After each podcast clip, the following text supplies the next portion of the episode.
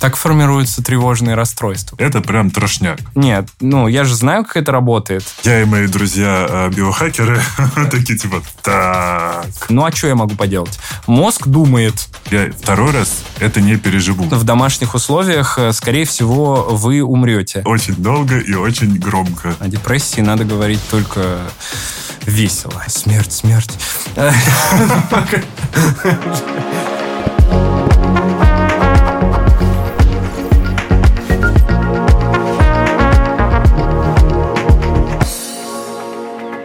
Всем привет, вы слушаете подкаст «Накопились токсины» в студии Игорь Кун, душный зожник. И в гостях у меня сегодня психиатр Кирилл Сычев. Говорить мы будем о депрессии.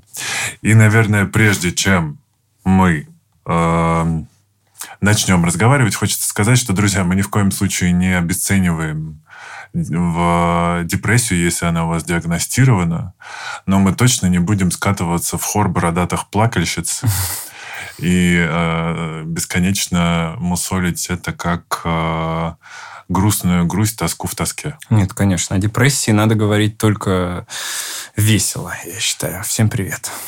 А о чем говорит вообще статистика? Сколько случаев депрессии? Потому что я слышал цифры, что у каждого пятого ну, вообще, в принципе, э, больше 60% людей э, один раз в жизни хотя бы столкнутся именно с эпизодом, угу. депрессивным эпизодом. То есть мы не говорим здесь про такое заболевание, как большое, большое депрессивное расстройство, э, но это ситуация, в которой две недели минимум у человека, например, плохое настроение, сниженное, у человека снижение энергии, и у человека ну, к примеру, апатия. Ой, сейчас прям по мне-то и пройдемся. То есть, если есть это э, 1, 2, 3 дня, неделя или даже 10 дней, то мы не можем пока ставить диагноз. Угу. Если это 2 недели, то мы уже можем ставить диагноз, но надо понимать, что это не что-то, что обязательно придется лечить. Очень часто угу. это бывает сезонная депрессия, которая, э, конечно, лечится, и иногда ее необходимо лечить, но очень часто все решается какой-то сменой э, обстановки, переездом в теплую страну на пару месяцев.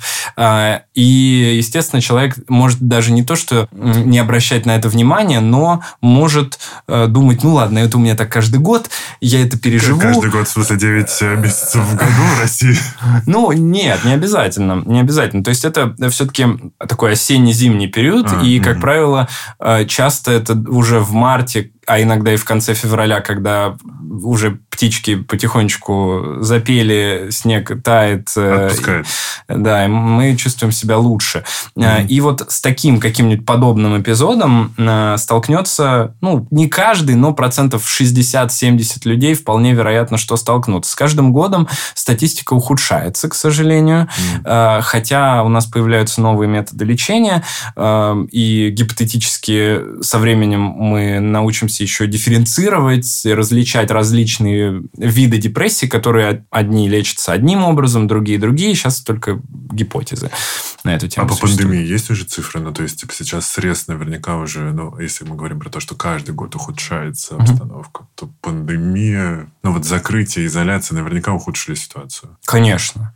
Ну, по, по нескольким причинам. Во-первых, э, ухудшилась ситуация с точки зрения вот этого постковидного синдрома. Да, у меня у одной сотрудницы, собственно, случилось депрессивное, ну, я не знаю, депрессивное расстройство ли, но да, ей поставили именно после ковида диагноз. После ковида именно связано это с физиологией. Очень часто возникают такие астенические состояния, то есть как раз со снижением энергии, с нарушением памяти, внимания, концентрации, э, с апатией, с сниженным настроением. Ну, то есть то, что отчасти напоминает депрессию, либо является ей. Угу.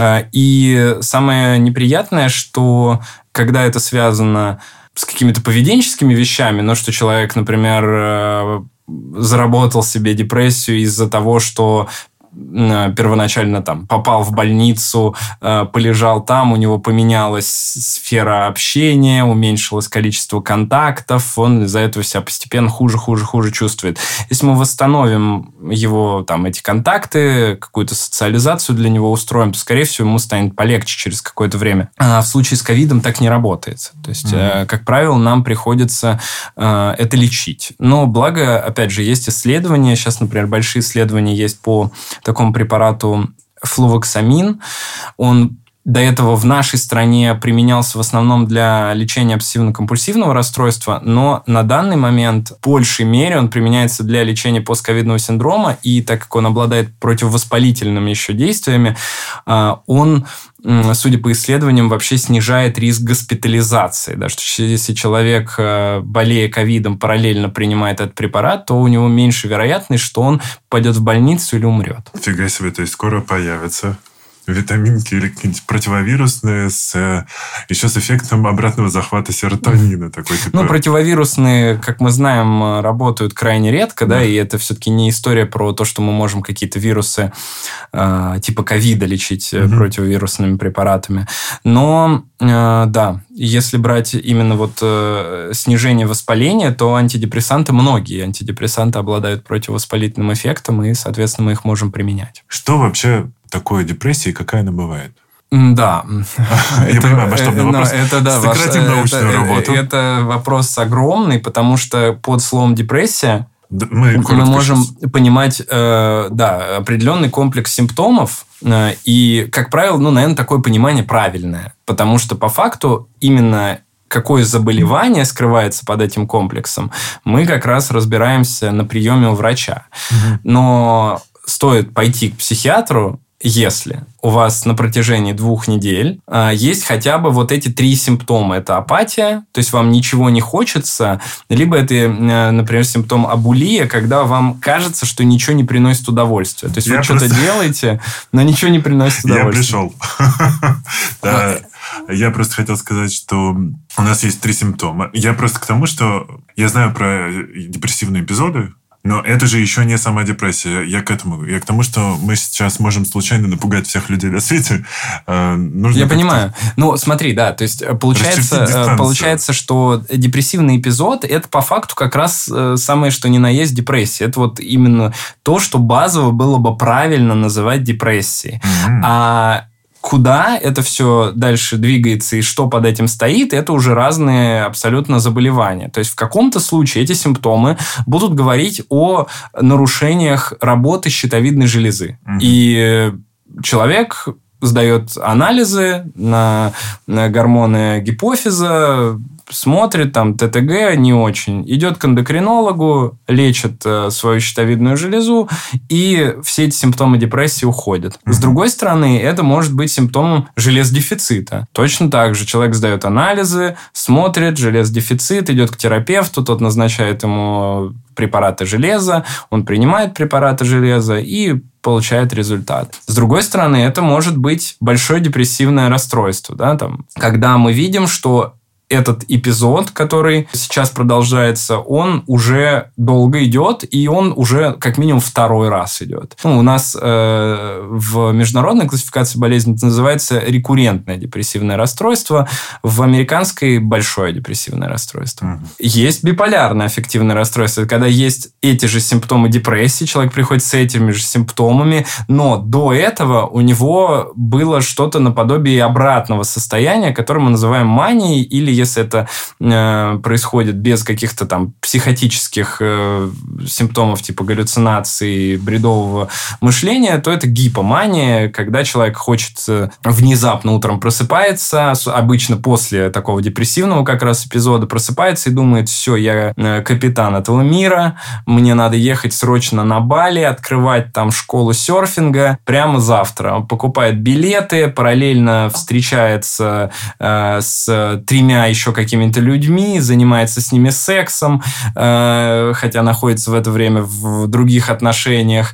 Ну, это... Хотя типа, находится в это время на Бали. Вот, это утрировано, но типа вот такое вот, да, состояние повышенной активности, повышенного настроения, которое человек обычно расценивает как э, то, что я выздоровел. Но на самом деле это тоже болезненное состояние. Если эти два состояния чередуются, это биполярное аффективное ну, расстройство. То есть это ты падаешь либо в минус сильно, либо да. сильно в плюс. И да. вот у тебя качельки. Абсолютно. А, ну, так это, себе детская э, площадка. Это может быть, э, конечно же, там депрессия часто бывает длится не месяцами, а вот мания там длится 2, 3, 4 недели, потом проходит. Иногда бывает быстрее. Это может быть э, симптомами того, что человек принимает какие-то препараты. К примеру, человека, у человека есть да, допустим, ничего нет у человека, но, э, э, допустим, э, дев, девушка, девушка принимает, э, нет, э, к примеру, там, коки, ну, для того, чтобы не беременеть, а. да, вот. Э, и на фоне приема этих препаратов, э, гормональных контрацептивов, э, могут тоже, тоже иногда возникать эти депрессивные симптомы. Э, или это может быть предменструальное дисфорическое расстройство, когда эти симптомы возникают четко в зависимости от цикла. Или это может быть э, послеродовое состояние, когда на фоне гормональной перестройки женщин, организма женщины после родов это происходит. То есть очень-очень-очень много всего, что мы можем в общем объединить под э, вот этой эгидой названия депрессии. И уже кажется, что очень много всего, что может к ней привести. Мне, да, мне особенно женщин. Все еще страшнее. Да, кстати, насколько я знаю, женщины чаще страдают. В два раза где-то чаще, да.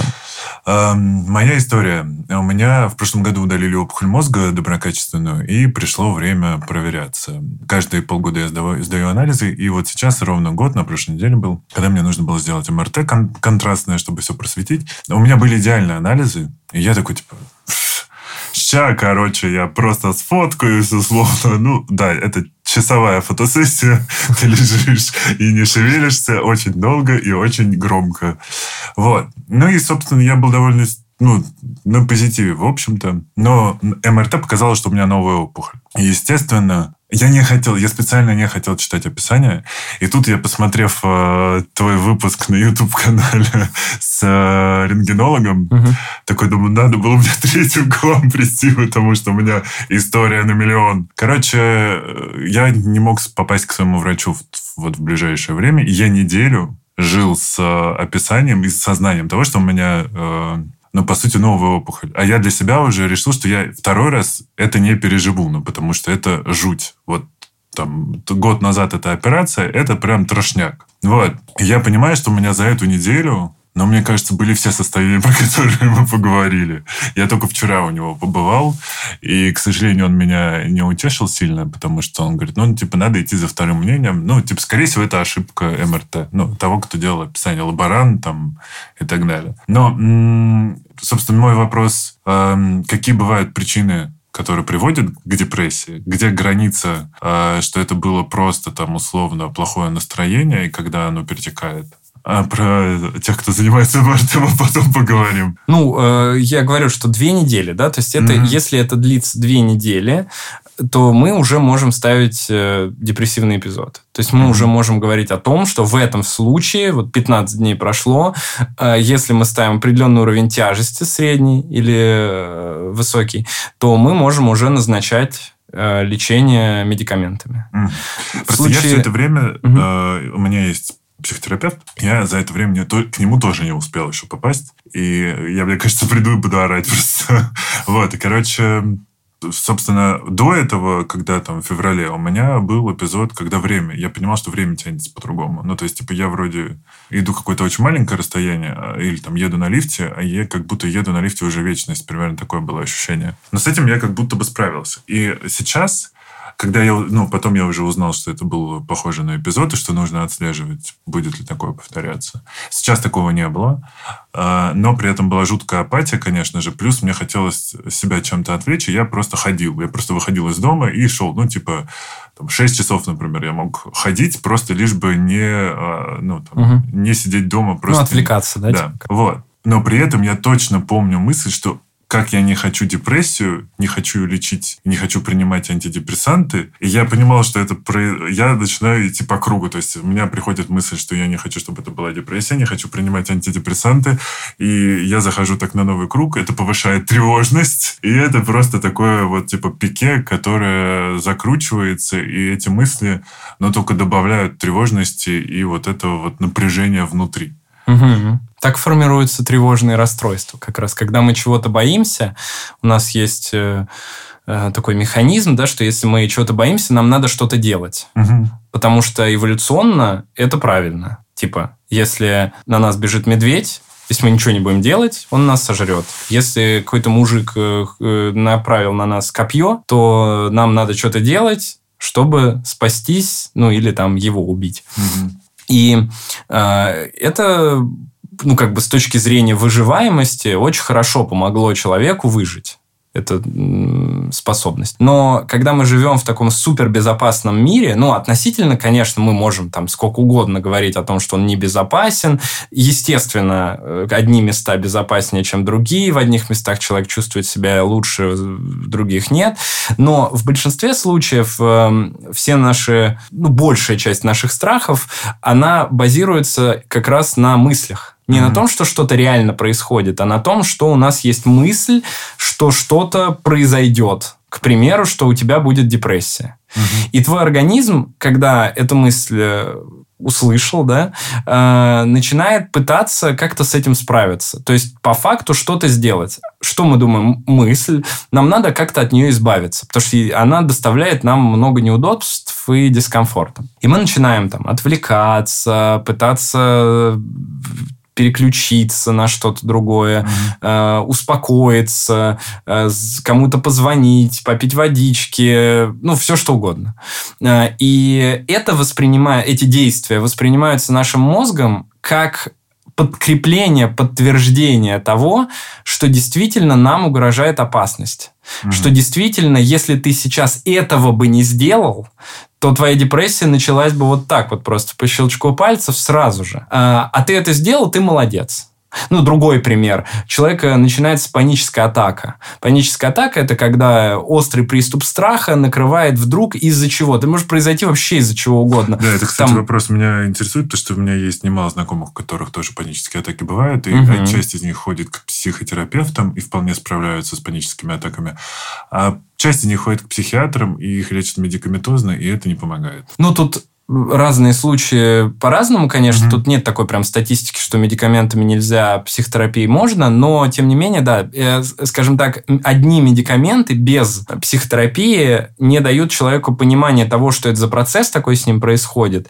Э, Нужна какая-то, ну, хотя бы минимальная э, психологическая Поддержка? Э, ну, не то, что поддержка. Здесь хотя бы нужна просто э, э, понимание процессов, да, то Мгм, есть э, какая-то, эм, как это правильно сказать-то? Ну, разложить это по полкам, это, этот процесс, и, чтобы человек Да, у меня понял. из головы вылетело слово э, прос- психопросвещение. Вот. Мгм. А, И При этом, кстати, э, э, паническая атака вообще не относится никак к депрессии. Ну, то есть, это не часть, не признак, не Нет, симптом. нет, нет, абсолютно нет. Ну, то есть человек, допустим, э, утром встал, не успел поесть, э, быстро бежит к метро, покурил перед этим, заходит в метро, в метро душно, много народу, все вонючие, потеют, и у него на- начинаются ощущения какие-то странные в горле, и сердце начинает быстро стучать. Просто физиологически организм так вот себя почувствовал. Это адаптационный, абсолютно адаптационный синдром. То есть это так человек, так организм адаптируется к той обстановке, к той ситуации, которая происходит. Хотя я бы сказал, что тут сахар в крови упал. Ну, или, например, поесть. да, или сахар. Ну, то есть это опять же адаптация, да. То есть если сахар в крови падает, у нас начинаются определенные процессы. Человек мыслями своими воспринимает это, естественно, как инсульт, инфаркт, там, не знаю, все что угодно, Э, и ему нужно быстрее спасаться. Он начинает спасаться, он выбегает из метро, э, вызывает скорую помощь. Пока скорая помощь едет, он успокаивается, ну, естественно, потому что, в общем, ничего страшного и не произошло. И формируется понимание мозгом, что его спасло не то, что она просто закончилась, а его спасло то, что он вышел на улицу. Мгм. И ну, плюс к этому у нас вообще доверие к врачам-то не такое уж большое в стране. И он думает, что они просто ничего не нашли. Мне надо еще 10 врачей обойти. Кто-нибудь что-нибудь найдет. А у нас кто-нибудь что-нибудь точно найдет, найдет. да. Там поставит, не знаю, э, вегетососудистую дистонию, нейроциркуляторную, какое-нибудь искривление там, э, сосудов головного мозга и так далее. В общем, найдут, что Как поставить. выходить из этого пике? Потому что вот я по себе знаю, да, я мастер отвлекаться, у меня спасибо, много хобби. Ну, то есть, типа, я начинаю готовить, мыть посуду, готовить, мыть посуду. Э, повезет, если кто-то из гостей зайдет, потому что еды становится очень много. Вот. Короче, ну, или вот гулять, потому что меня вообще не напрягает прогулки. Uh-huh. Я могу дойти до какого-то музея, любимого парка. Это сразу очень сильно поднимает настроение, по крайней мере. И вот, ну, эту неделю я просто ходил каждый раз э, к Сити провожать закат. Вот просто смотреть на закат меня отпускало. Я так uh-huh. как раз возвращался домой и отлично засыпал там со снотворным, например. Вот. Но а, получается, типа, если ты сам не выйдешь из этого, то ты можешь себя докрутить до этой депрессии или нет? Или все-таки, если у тебя нет предрасположенности, не знаю, э, генетики, у тебя лучшая атмосфера, ты, например, в хороших отношениях, то даже несмотря на то, что у тебя в жизни происходит, ты в депрессию не скатишься. Не, гарантировать этого точно нельзя. А, конечно же, генетика, конечно, физиология, конечно, анатомия, а, конечно, куча разных других процессов. А еще, кстати, каждый день у меня были тренировки, да. Вот, да. А, и, э, конечно же, состояние организма, Естественно, что чем в лучшей форме мы находимся, тем меньше вероятность у нас заболеть. Но mm-hmm. любой человек абсолютно, если вот мы сделаем эксперимент э, по тому, чтобы ввести человека в депрессию, не дадим ему там ни с кем общаться, полностью поменяем его жизнь, э, э, сделаем минимальным его физические нагрузки, скорее всего, это приведет постепенно-постепенно к накоплению симптомов, и э, депрессия, депрессивный эпизод случится.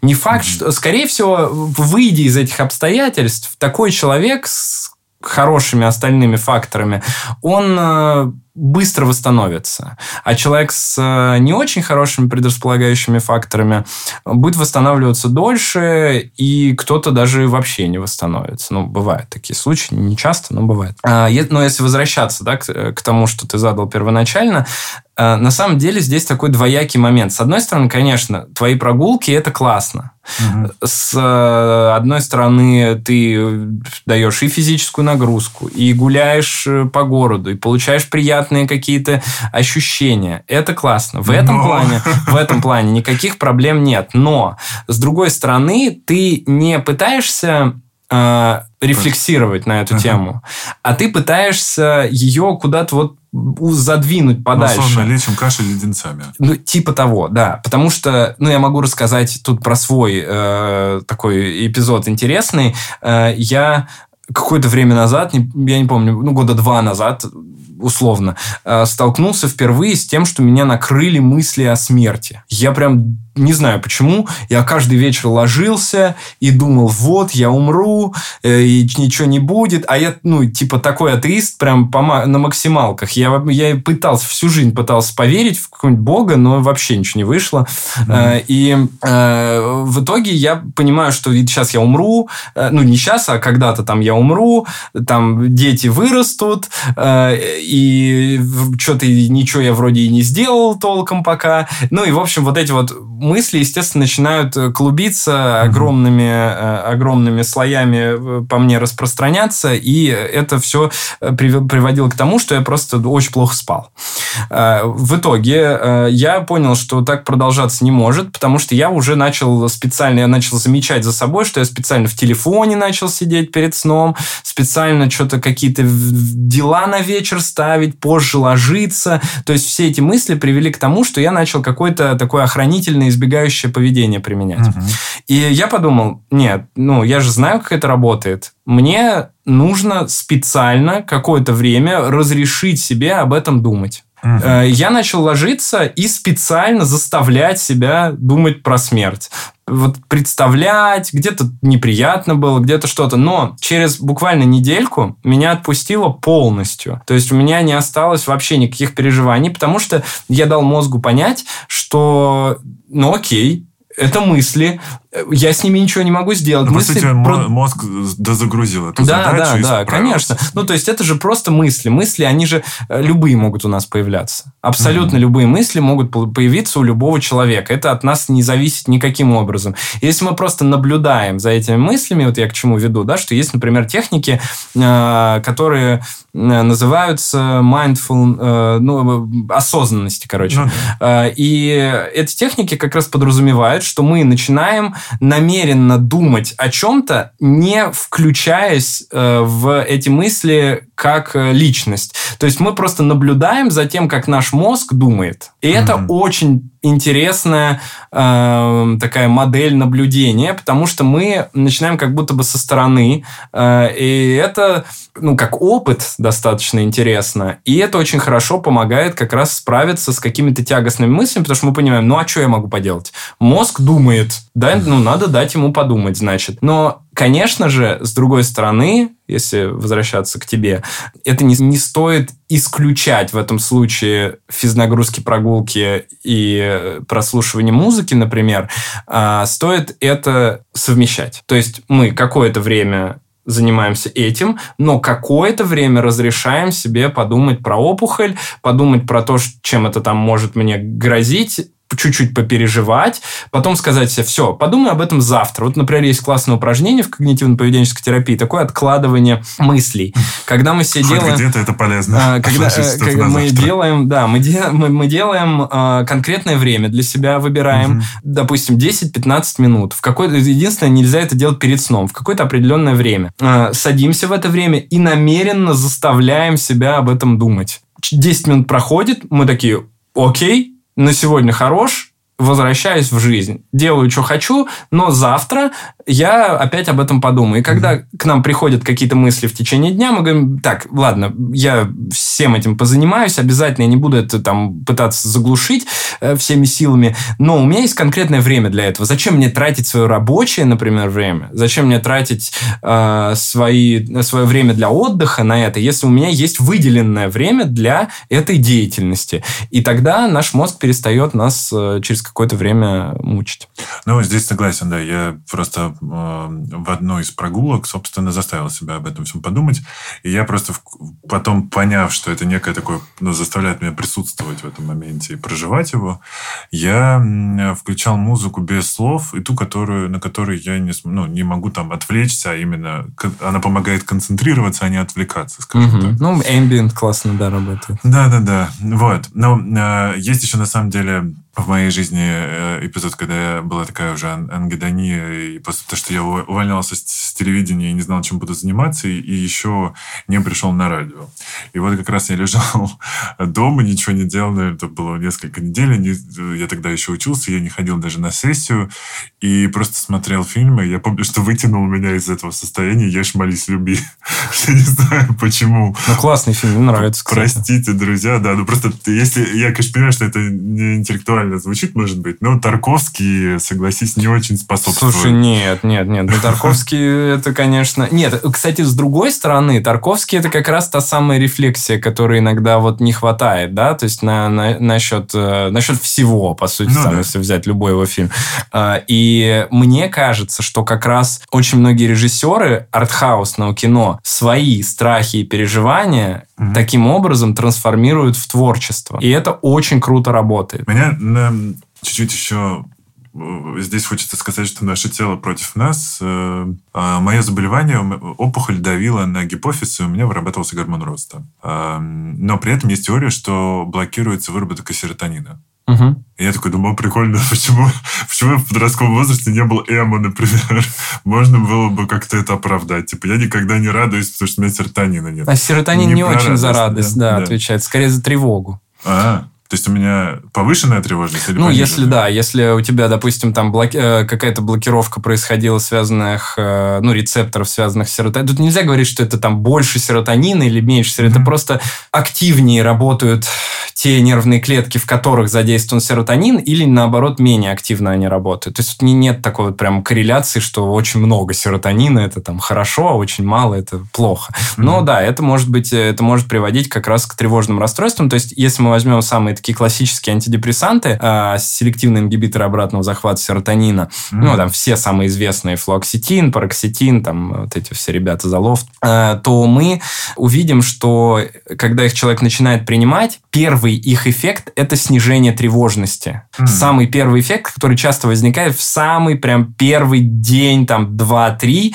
это снижение тревожности. И побочные эффекты, наиболее частые, это повышение тревожности. То есть, по факту, да, действительно, действительно, э, ну, побочные эффекты возникают из-за того, что действие этих антидепрессантов распространяется не только на те нервные клетки, э, которые нам надо лечить, но и на ряд других клеток, других путей в головном мозге, которые как бы и так здоровы, по сути. Но происходит такая их гиперработа из-за этих антидепрессантов, и какое-то время, пока мозг не тормознет, не поймет, что что-то не так, мы можем усиливать эту тревогу. И за счет этого мы можем точно сказать, что да, действительно, вот серотонин это больше про вот эту историю э, с какой-то повышенной тревожностью, а другие нейромедиаторы уже там про удовольствие и так далее.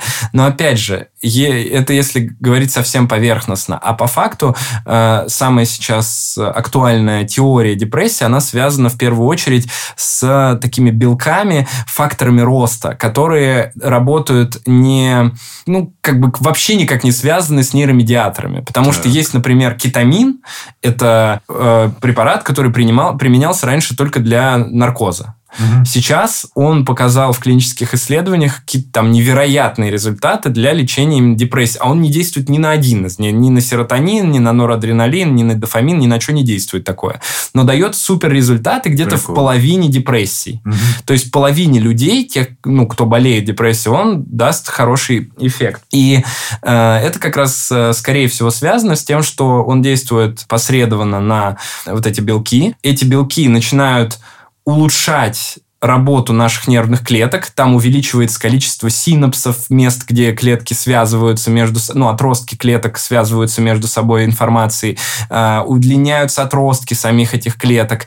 Э, то есть нервные клетки начинают лучше между собой базарить.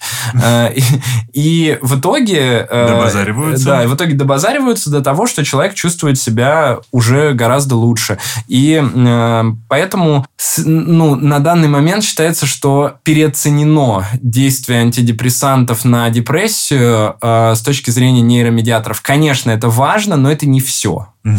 Я хочу вернуться к физике. Ну, то есть, типа, как часто какие-то физические причины депрессии. Вот э, ты сказал, что основная сейчас гипотеза. Э, что первичнее, что вторичнее? Есть какие-то Нет, это, это мультифакторное заболевание, как и любое другое. И, э, конечно же, здесь, скорее всего, самую большую часть играет генетика. Но угу. нельзя сказать, в каком количестве случаев э, что влияет больше. То есть, То есть здесь очень часто... Если посчитать, сколько бабушка болела депрессией, нельзя сказать, будет ли у меня? Нет, нет, нет. То есть тут, тут не всегда вообще понятно, чем человек, что именно человеку поможет. Потому что мы вот берем один и тот же антидепрессант с хорошими клиническими исследованиями, исследования, там, с огромной доказательной базой, и один человек на нем выходит за две недели чувствует себя замечательно, а другому пробуем один антидепрессант, второй, третий, два антидепрессанта, нейролептик, и только лишь там на пятый, на шестой, на седьмой препарат идет реакция. Почему так происходит? Потому что это разные, э, ну, вид депрессии. И пока мы не можем на 100% сказать, как лечить конкретного человека. мы лечим mm-hmm. немножко на обум. Конечно, в большинстве случаев антидепрессанты, даже вот э, селективные ингибиторы помогают в большинстве случаев. Но есть ряд людей, которые на них вообще никак не реагируют. С чем это связано, сложно сказать. Но, например, возможно, это связано с тем, что какой, какая-то часть вот таких депрессий, при которых нет никаких гипоманий, это все равно ближе к биполярному расстройству с точки зрения генетики, физиологии. И поэтому их надо лечить, например, вот нейролептиками. Они лучше, эти, эти пациенты лучше реагируют на нейролептики. А, э, заключение такое. Через какое-то время, скорее всего, мы будем брать какой-то анализ, у человека. Возможно, это будет какой-то генетический анализ. И в зависимости от того, что мы там увидим, мы будем выбирать конкретный вид антидепрессанта или какого-то другого препарата, который влияет на э, депрессию. Про антидепрессанты все-таки тоже про них очень много говорят. Я как раз э, не верю ни тем, ни другим, но очень не хочу э, к ним подступаться. Почему? Вот на меня действует э, довод, что слишком много... Скорее, вот на меня действует, что слишком много побочки. Я видел людей, Какой которые... побочки ты боишься? Ну, давай вот так. Прям вот Смотри, какой побочки сейчас ты боишься? будет такая метафора. Мне, у меня ощущение, что э, антидепрессант – это как будто собирать клубнику топором. Ты как бы ее со- соберешь, но порубишь всю клубнику. То есть, поскольку нет точного понимания, как отреагирует твой организм и э, каким конкретно, э, ну, условно, препаратом лечить именно э, этот, э, твою депрессию, да, то вот есть ощущение, что вот этот промах какой-то или какой-то градус отклонения даст какую-то побочку. Я видел людей, Мгм. которые сидят на антидепрессантах. Покажи мне их, вот просто поставь, мне, если я их даже не буду знать, подставь их в толпу людей здоровых, я их вы, выцеплю сразу. По взгляду, по тому, как они разговаривают или как они стоят. Я их прям вот замечаю сразу. Ну, это, конечно, я думаю, Моё- нем- мо- моё не- какое-то- немного твоего нарциссизма. А, да, он здесь. Он вообще меня не покидает. Э, Но э, даже я, с учетом того, что я лечу постоянно людей, не могу сказать, что я могу, меня, я могу буду- сказать, кто из них принимает, а кто не принимает антидепрессанты. Такой типа, а сейчас э, детектор лжи Игорь. Суть в том, что если мы э, провели бы такой эксперимент, конечно, ты бы не догадался. Ну, то есть, если Мгм. мы в там, условиях э, в каких-то изолированных попробовали бы что-то такое воссоздать, вряд ли бы это сработало. Ну, я Ну, если ты, конечно, ощущение. не обладаешь какими-то навыками э, экстрасенсорного характера. Э, Если твоей прабабушкой не была Ванга, например. Нет, нет, не было Ну, Через стены да, хожу, а вот да. будущего не вижу. Э, Возможно, это связано с опухолью, конечно. Возможно. И она дала тебе какие-то фантастические способности. Но не точно это. Э, Вот. Возможно, вторая Э, дала. Но я тебе могу сказать точно, что э, в 99,9% случаев человек без антидепрессантов, имеющий симптомы каких-то тревожных расстройств или депрессии, э, будет себя чувствовать субъективно да и объективно гораздо хуже, нежели чем человек, принимающий антидепрессанты. Потому что эм, Мгм, какого-то... Ну, какие могут быть побочные эффекты? Давай поговорим об этом. Ну, я просто тебе... Что меня пугает, как обычного человека, да? Вот ты разговариваешь с человеком, который принимает эти антидепрессанты, и у него бегающий взгляд, он такой немножечко поблескивает и так далее. А есть э, категория людей, которые на антидепрессантах очень сильно пол- полнеют, например. Мгм. Вот. И я вот про это. Это Ну, все а, такой миф, да, который я- просто сконцентрировался... Сейчас это отдельные мифы, это не все про одно и то же. Э, По поводу там бегающего взгляда и так далее, здесь, конечно, так, ну, таких симптомов нету, да, то есть мы объективно можем сказать, что, скорее всего, э, есть ряд людей, которые лечатся, но еще не в ремиссии находятся. И эти люди, они, имея тревожное расстройство и принимая антидепрессанты, все равно имеют на данный момент тревожное расстройство, потому что еще дозу не подобрали, Мгм. потому что вообще неправильно подобрали препарат, ну или какие-то вот, да, есть там э, сложности с лечением. То, что касается повышенного веса, э, действительно, многие антидепрессанты, хоть и не все, э, могут э, влиять на аппетит. И в действительности мы можем получать увеличение аппетита, но если мы поговорим с эндокринологами и посмотрим исследования из эндокринологии, то в большинстве случаев такое увеличение веса, связанное с повышением аппетита, оно большое только за счет увеличения количества еды, но не за счет э, каких-то внутренних процессов. Ну, просто я так сейчас пытаюсь сообразить. Ты же, получается, даже если это просто препаратом с обратным захватом серотонина, у тебя, наоборот, понижается тревожность. Соответственно, ты не будешь заедать стресс. Вот, вот То я об этом как раз... работать. а И наоборот, очень часто работает. Очень часто люди, которые принимают антидепрессанты, наоборот, снижают э, постепенно свой вес за счет того, что им просто не нужно теперь как-то по-другому справляться с этим стрессом, который у них был в течение жизни. Так, друзья, антидепрессанты – это не диета. Нет, сто процентов, не сто процентов нет. Э, При расстройствах пищевого поведения используются антидепрессанты, э, и они они эффективны, но, э, конечно, в домашних условиях, э, скорее всего, вы умрете. Э, смерть, смерть. Ну, короче, без врача лучше ничего не принимать вообще. Хоть антидепрессанты, надо сказать, это препараты, которые можно принимать пожизненно, что говорит о том, что они супер безопасны с точки зрения... как определяется срок, потому вот. что там же важна и дозировка, и срок. Да, да? И, ну, да это, это важный момент, но стоит начать с того, что антидепрессанты вообще можно принимать пожизненно. Никто не напишет на, на ибупрофене, что можно его принимать каждый день пожизненно, потому что, скорее всего, это приведет к последствиям уже через две недели. А, а антидепрессанты очень хорошо можно принимать во многих случаях, хоть и далеко не во всех, пожизненно. А прям есть такие исследования людей, которые пожизненно да, принимают? Да, да, да, конечно. Ничего ну, то есть, себе. это, например, касается людей пожилого возраста. Угу. Во-первых, есть исследования, которые говорят о том, что... А, исследования веселые бабульки. Э, да, ну, что увеличивается длительность жизни.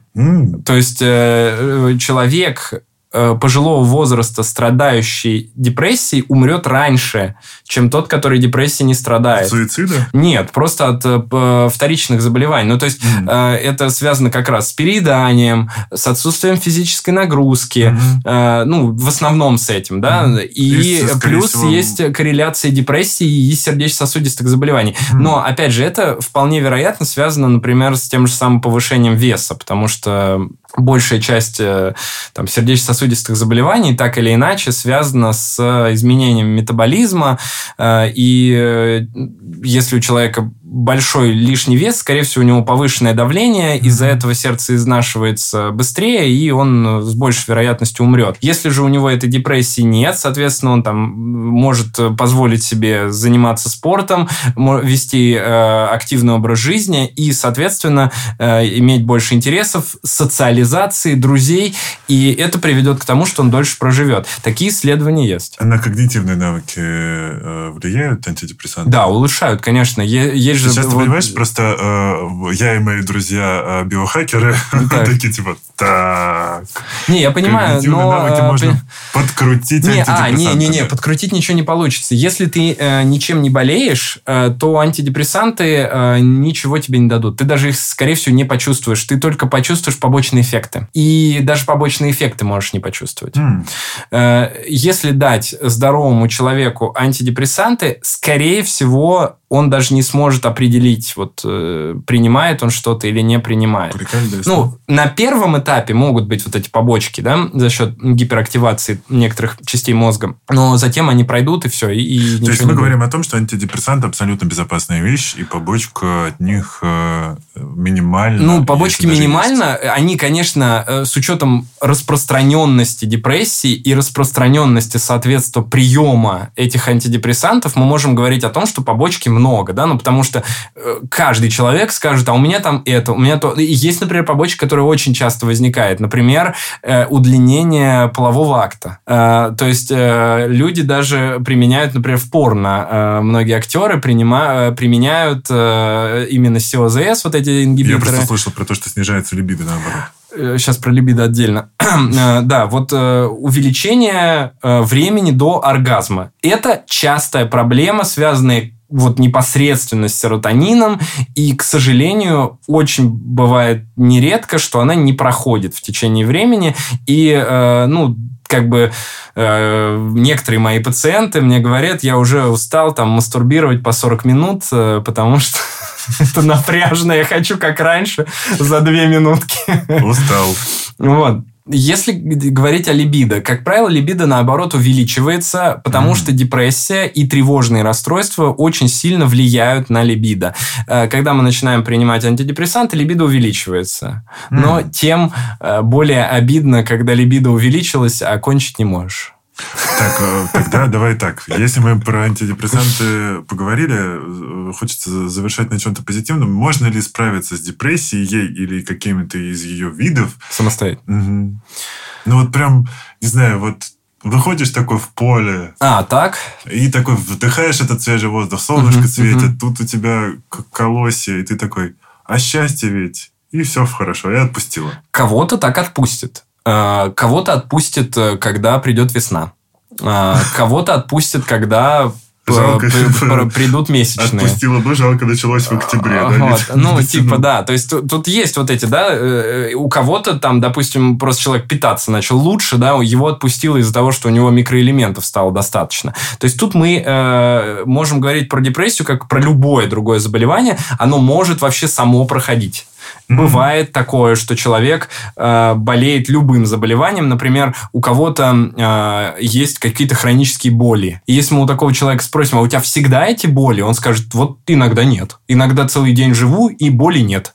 Точно так же человек в депрессии скажет, ну, бывает иногда, что я себя чувствую как и раньше, нормально. Бывает.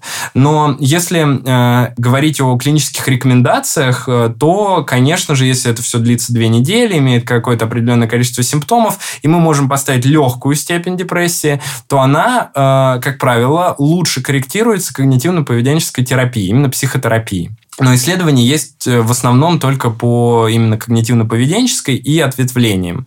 Mm-hmm. Если мы говорим о средней степени, то, как правило, это э, выбор. И мы даем человеку право э, выбрать, как он хочет в этом случае действовать.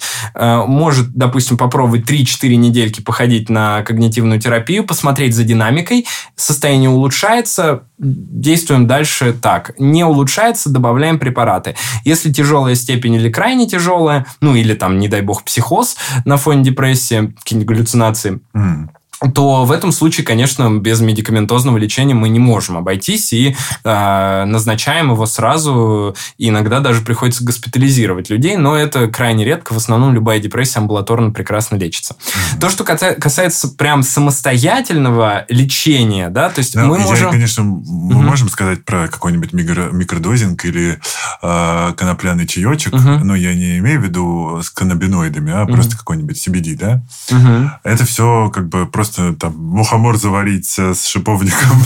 Такого нет. Я думаю, что таких исследований просто а, нет. И об этом нет, вообще... исследования э, по мухоморам, э, кстати говоря, у меня вот э, мои друзья в Туле вроде как получали сейчас патент на какие-то исследования по мухоморам, именно микродозинга, но пока никаких данных, конечно же, нет. Рано ну вот я пробовал говорить. просто микродозинг мухомора, и я не да, почувствовал не почу... Ну вот, а много кто скажет просто в интернете напишет. и мне нужен чуть Тебе больше. очень много мухоморов.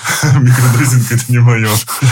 А, и Эм, но есть исследования, например, по э, псилоцибинам, угу. большие исследования, и эм, тут интересная история. Возможно, мы бы что-то знали, если бы не было Вьетнама. Ну, я имею в виду не страны Вьетнама, конечно, я не какой не... Если бы не было Вьетнама, подожди секунду, красная кнопка. Э, да, если бы не... Если бы не было войны во Вьетнаме, да, объясняю.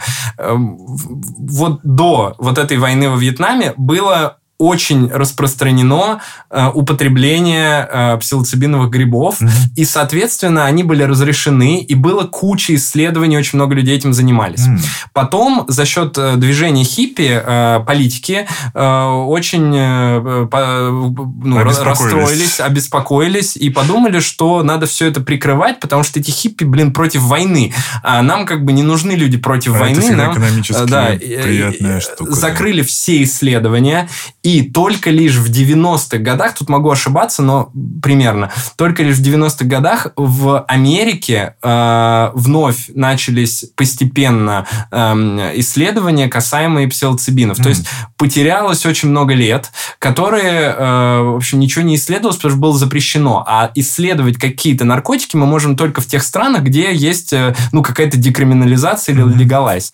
Э, и сейчас, э, вот в течение последних там 20, 25 лет, эта тема снова достаточно актуальная. Есть очень много исследований на эту тему. Э, и вроде как есть действительно результаты, которые показывают некую эффективность препаратов. Но надо сказать, что здесь за счет как раз различных законов все это двигается все равно очень медленно.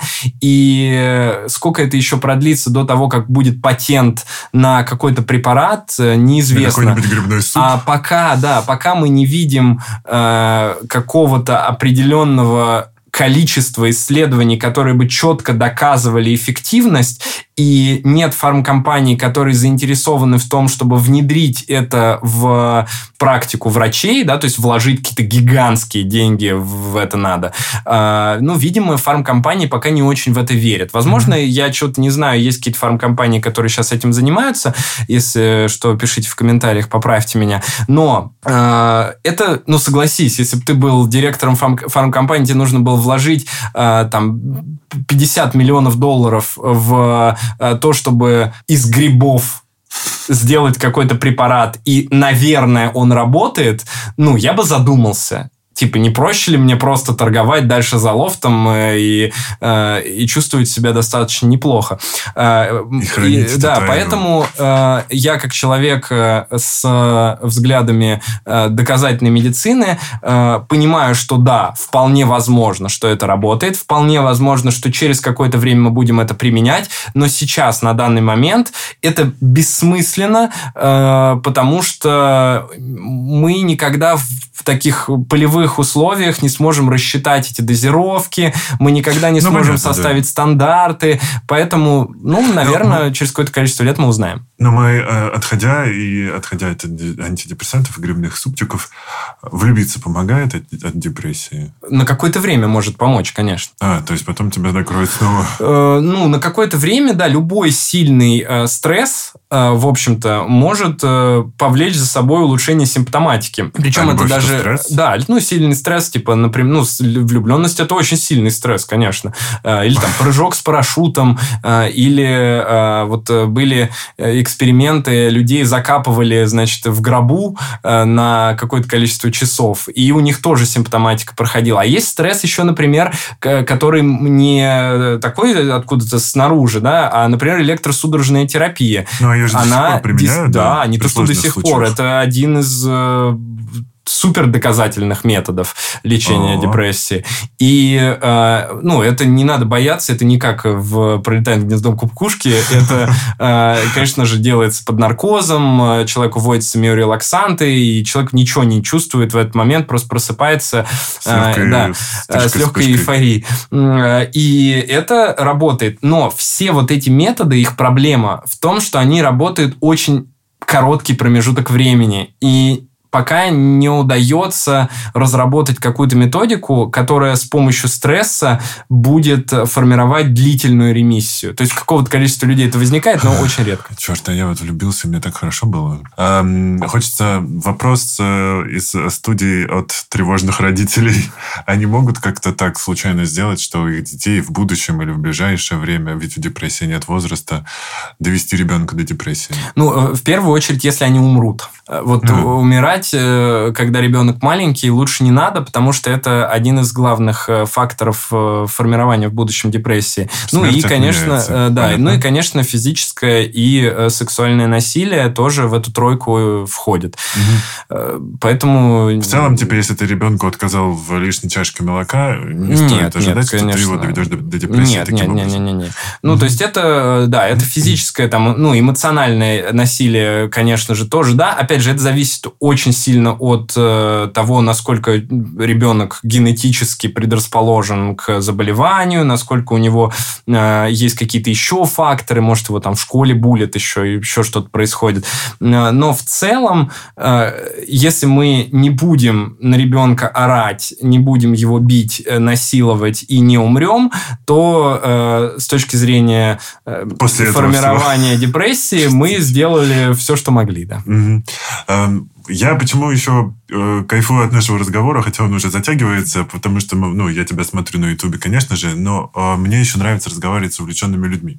О чем же твоя книга? Потому что депрессия это типа не какая-то необъятная тема, что ты взял, вот ты просто часть ты рассказываешь у себя на Ютубе и в каких-то других блогерских площадках, а тогда про что ты написал книгу? Да, по сути, вот про то, что мы с тобой разговариваем, только это систематизировано и э, заранее подготовлено много шуток. Э, вот и все. То есть, э, по факту, естественно, мы всю информацию можем найти э, где угодно. Ну, например, есть такой прекрасный сайт UpToDate, на котором существует огромное количество научных статей. Если вы там введете депрессия, то вы сможете все, вот прям все узнать про депрессию. Конечно, из моей книги вы все не узнаете, но э, вы э, поймете, как это работает, и поймете, как правильно докапываться до вашего лечащего врача, чтобы он правильно вас лечил. А эта книга поможет тем э, людям, у которых близкие в депрессии? Ну, отчасти, конечно, поможет понять их. Угу. Вот, да, ну, потому что, мне кажется, это важно. Да, Ведь да, если да. у тебя друзья или какие-то родственники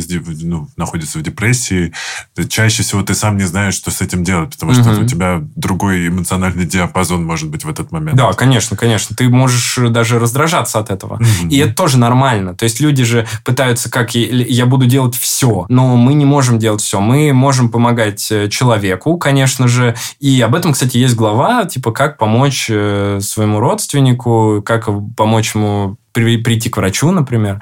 А, там, конечно, главное, наверное, ответ никак. Но, тем не менее, какие-то определенные советы я там написал. Я думаю, что в этом плане тоже будет полезно. Но и если хочется вот прям полноценно на, конечно же, обывательском уровне разобраться в депрессии, то вот эта книжка очень хорошо подойдет. Ну и, в общем, все мои остальные книжки тоже неплохо подойдут. Угу. Если касаться а, там, врачебной практики, то, конечно, можно с этого начать и как-то войти в эту тему. Но дальше, конечно, стоит читать учебники, естественно. Угу. Эм, учебники... На русском языке их нет. Я вот хотел спросить, а актуальность их? А, актуальность, вот я говорю, лучше, если у вас есть... Э, ну, сейчас нет, кстати, доступа к UpToDate закрыли. Э, доступ э, вообще с российских аккаунтов получить mm. нельзя. Или российскими карточками оплатить нельзя. Поэтому сейчас приходится пиратствовать. Я вот, например, сижу в иранской версии UpToDate, где за донаты они даже обновления какие-то делают. И, в общем, ну вот как-то как-то вот там живут. Эм, но в целом это достаточно дорогое удовольствие. То есть это стоит в год примерно такая библиотека 35 тысяч рублей. Но это стоит того. То есть, Но это для тех, кто собирается Это для изучать. тех, кто изучает. Это угу. полноценно. То есть там это не только психиатрия, это все специальности. То есть каким бы вы ни были врачом, я считаю, что э, это самый главный сайт в мире для врачей, угу. который позволяет вам больше ничего не читать. Ну, в большинстве случаев. А, ну, там по ссылкам можно переходить и читать какие-то дополнительные материалы, но, в принципе, вот оттуда можно брать всю информацию. Ну и, конечно, э, гарвардские, стэнфордские учебники по психиатрии, по фармацевтике, например, а, Стивен Стал, не помню, как правильно произносится его фамилия, э, он написал, наверное, один из лучших э, учебников по форме, именно по психиатрической форме. Вот его можно читать. Но это для продвинутых пользователей, а для остальных подойдет моя книжка. Окей. Okay. Итак, финализируемся. Э, мы говорим о том, что симптомы действуют две недели, да, и по ним можно более-менее определить. Не стесняемся идти к психотерапевту, да, но к психиатру тоже. А нет такого, простите, вот мне когда-то сказали, что если придешь к хирургу, он обязательно захочет что-нибудь отрезать, потому что он только таким методом умеет лечить. С психиатрами не так же работает. То есть, если психиатр понимает, что можно вылечить э, терапией, а, разговорно-когнитивной какой-нибудь, да? Угу то он направит обратно к психологу и скажет, не нужно применять. Ну, если можно, то, конечно. Ну, то есть у нас есть, э, опять же, да, то есть у нас есть протоколы. Mm-hmm. Благо, сейчас мы живем в такое время, когда уже все за нас там делают ученые. И нам не надо пытаться как-то самим разобраться в том, как помочь конкретному пациенту. У нас есть протокол. Мы так делаем, конечно, пытаемся разобраться там и дополнительную литературу использовать в тех случаях, если мы уже все попробовали, что в протоколе описано. Но такого не бывает, ну, типа, никогда практически. У меня, может, один пациент был за последние года три, с которым вот мне пришлось прям задействовать э, какие-то дополнительные источники информации, пытаться там подобрать ему самостоятельно поставить на лечение. В остальных случаях есть протокол. Первая э, линия препаратов, вторая линия препаратов. Вот в этих случаях препараты нужны, в этих случаях когнитивно-поведенческая терапия. И если человек, э, если ваш психиатр вам говорит, что вам нужно какое-то лечение или не нужно какое-то лечение, спросите у него, чем он руководствуется. Если он говорит, я умный, я лучше знаю, я врач, то тогда вам нужен другой психиатр. Mm-hmm. Нормальный психиатр вам объяснит, ну или как любой врач, а, объяснит, э, почему он э, делает такой выбор, и все. Mm-hmm. Окей. А, также мы сегодня выяснили, что антидепрессантов мы не боимся. Нет. И что их даже можно при, принимать пожизненно. Это для меня, честно говоря, открытие. Я не видел, как-то не обращал внимания на такие статьи, может быть. Вот я верил в эти свои мифы, которые, которые были у меня в голове, и в этот свой дар определять людей, которые находятся на антидепрессантах. Так, и, э, собственно, про стигму, наверное, это еще один долгий философский разговор. Ну, мы, мы как раз с тобой, по сути, снимаем эту да, стигму сейчас. Мы и... проговорили, мы понимаем, что про это, да, можно шутить, про это, да, нужно говорить, про это много всего написано, в том числе тобою, Угу. И Наверное, когда мы наконец-то начнем это нормально называть, воспринимать и понимая, что есть разные люди, у них разные ну, там, восприятия, ощущения, разные проблемы, которые приводят к разным депрессиям, то, наверное, мы все поймем, что вот эта уникальность, она бывает и такой тоже. Да, конечно, конечно, абсолютно. Э, я надо спокойнее ко всему относиться. То есть, э, вот нам говорят, надо учиться пользоваться информацией. Да, вот mm-hmm. это, наверное, самое главное. То есть, учиться пользоваться той информацией, которую нам, э, которую мы можем достать. Конечно, есть сложности. Мы живем с вами как бы не в самой прогрессивной с точки зрения медицины стране, но, тем не менее, нам пока доступна вся эта информация, и ну, благо, у меня много друзей, врачей, прям классных. Угу. И я как-то вот э, верю, все, верю в то, что это может поменяться со временем, и действительно медицина будет э, у нас в России на достаточно неплохом уровне. Угу. Ну, я-то, если у меня симптомы не пройдут, приду к тебе через две недели, а через неделю уже. А где э, обычным людям тебя можно встретить? Ты же, наверное, сейчас э, с книгой где-то можешь появиться. Гастролировать? Да. Ну, я все провел, э, все презентации я провел. В Питере была презентация, в Москве была презентация, ну в вот. Рязани, откуда я родом, не будет, потому что мне жалко денег на билеты. Э, но найти книгу можно, новую книгу можно во всех книжных магазинах, которые существуют, ну, которые как бы захотели ее mm-hmm. купить. То есть, вроде как, э, ну, в основных, по крайней мере, там, в Буквоеде, в Читай-городе, вот в этих, во всех точно можно ее найти. Если она закончится, мне сказали, что мы выпустим еще 3000 книг, и тогда точно хватит тем, кому не хватило. Если вас интересуют какие-то другие мои книги или семинары, э, то это можно найти все у меня на страничке в Инстаграме, по ссылочке. Там в запрещенном, конечно, сети, э, но тем не менее. Э, и там э, это все можно тоже приобрести. У нас есть книжка по... Ну, у нас, потому что все книги, которые мы делали сам издатом, конечно, это не только моя работа, это работа моих коллег, которые со мной вместе сотрудничают. У нас есть книга по тревожным расстройствам, такая настольная рабочая книга, если у вас тревожное расстройство. У нас есть книга по депрессии, а, и у нас есть книга по а, сну здоровому, и у нас есть книга еще по психформе, то есть по тому, какие препараты бывают, зачем они нужны, что можно при беременности, а что нельзя, а, какие бывают побочные эффекты именно на этих э, препаратах, а нормально ли, что мне назначили именно такую дозировку вот именно такого препарата, такая книжка тоже есть. То есть, получается, я, я всем говорил до этого, что это четвертая книга, на самом деле получается пятая. Угу. Это был Кирилл Сычев, психиатр, и душный зожник Игорь Кун. Ну, подкаст «Накопились токсины». Слушайте нас на всех подкаст-площадках, где вам больше нравится. Оставляйте комментарии, ставьте лайки. Ну, а мы постараемся с каждым выпуском сделать качество вашей жизни лучше. Спасибо. Всем спасибо. Спасибо. Счастливо.